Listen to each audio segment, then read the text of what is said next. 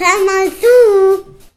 Haben Sie sich auch schon mal darüber geärgert, dass die Parkbuchten immer kleiner werden? Das ist allerdings in der Regel eine Täuschung.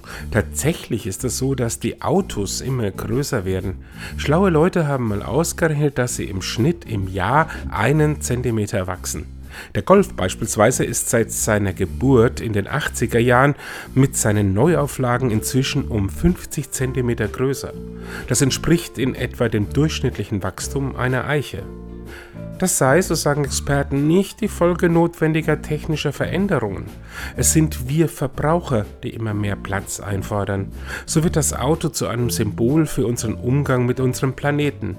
Lange Zeit haben wir immer mehr Raum eingenommen und dafür immer mehr Ressourcen verbraucht. Statt jetzt über größere Parkbuchten zu diskutieren, sollten wir überlegen, ob wir nicht ein wenig bescheidener sein könnten und in Zukunft dem Wachstum der Eichen den Vorrang einräumen. Und tschüss.